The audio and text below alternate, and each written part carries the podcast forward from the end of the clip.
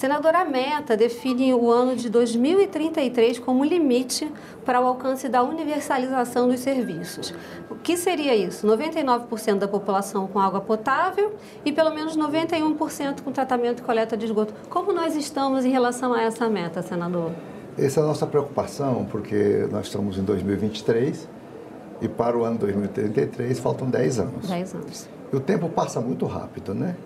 Então, para você levar água para todas as famílias do Brasil e levar esgoto sanitário a 91% da população brasileira é um desafio muito grande. Então, para que isso aconteça, tanto o Tribunal de Contas da União quanto o próprio Congresso Nacional, particularmente aqui o Senado, é, teremos que fazer esse monitoramento ano, a ano, para saber se está evoluindo mesmo. Como é que a gente faz essa avaliação? Primeiro, observando a aplicação da, do marco legal do saneamento, com essa lei brilhante relatada pelo inesquecível senador Tasso Gereissati. Ele saiu, não é mais senador, ele não quis mais concorrer, mas deixou esse legado extraordinário para o Brasil, que é um legado desafiador para ser atingido. Principalmente no sul, sudeste, não teremos assim muita dificuldade de atingir essas metas não. Mas no nordeste e no norte, terá que ter realmente políticas descentralizadas com esse objetivo, visando quem mais precisa, né? promovendo a equidade do saneamento, que é dar mais para quem tem menos. Quais são os principais desafios, senador, hoje nessas regiões que o senhor está citando? Primeiro, nas grandes capitais, até que, que é fácil também levar água, mas o difícil mesmo é o interior, né? levar para as comunidades. Como é que você vai levar para a área rural? Esse é um desafio que tem que ser muito bem pensado. Sim.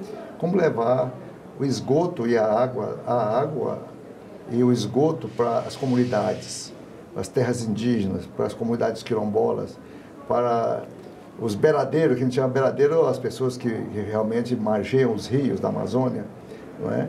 Muito, e o sertão nordestino todo, que eles têm, vivenciam o drama da escassez de água no Nordeste, carro-pipa para aqui para colar.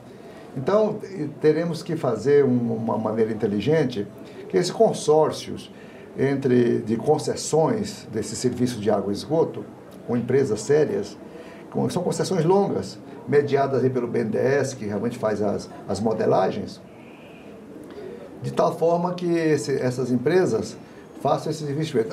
Ela pegue, por exemplo, um município importante que, que dê lucro e os municípios, os pequeninhos que realmente não são lucrativos.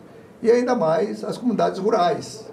Então a empresa tem que ter essa visão grande, desafiadora de como levar, vai ter que criar circunstâncias, situações para levar é, água e esgoto. Como é que vai fazer numa comunidade pequena do interior do Amazonas para levar o esgoto sanitário? Não é? Pois é, como Pois é, aí ele teria que encontrar outras alternativas de tratamento de esgoto que não seja esse convencional, não é? Então, tudo isso vão criar modelos. No mundo todo tem esses modelos, né? Nos países em desenvolvimento existem esses modelos.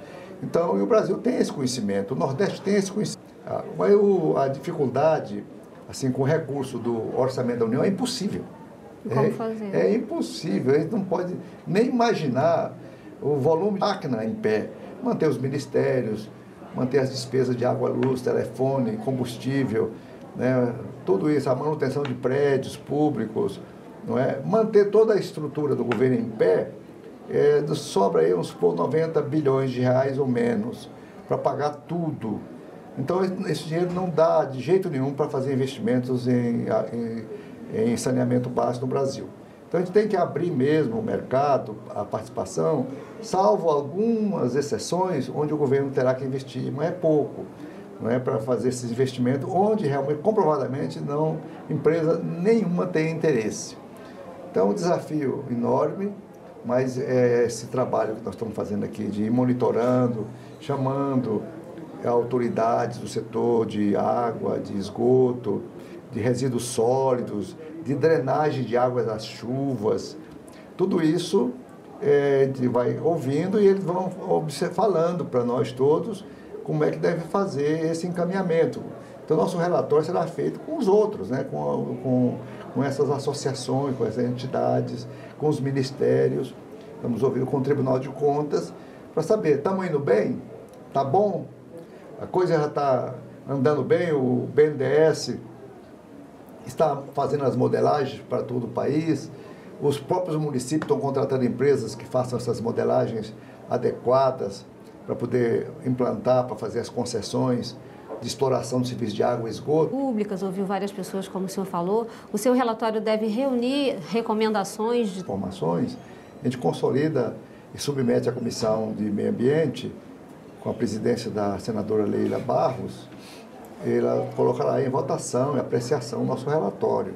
Depois disso é com ela, ela vai despachar esse relatório para o presidente da República, para o ministro das, ministro das Cidades, ministro do Desenvolvimento Regional, ela, ele, ela vai despachar esse para o Tribunal de Contas da União também.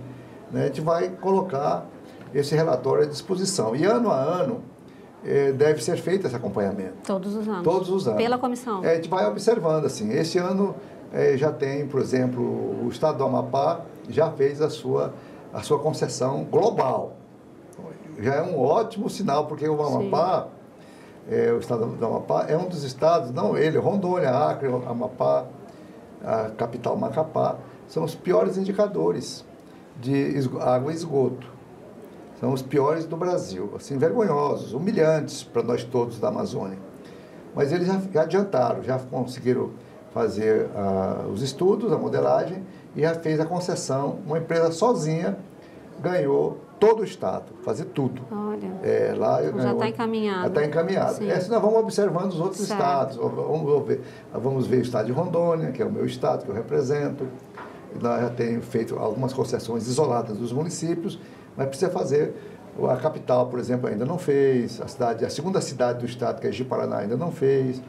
Então, temos de, de, de realmente incrementar, dar velocidade, para que ano que vem a gente já possa colocar esse, o estado de Rondônia já no Sim, mapa. Já avance um é, pouco avance o relatório, mais um pouco. né? Tá bom, a gente vai comparando, um por um, estado e estado.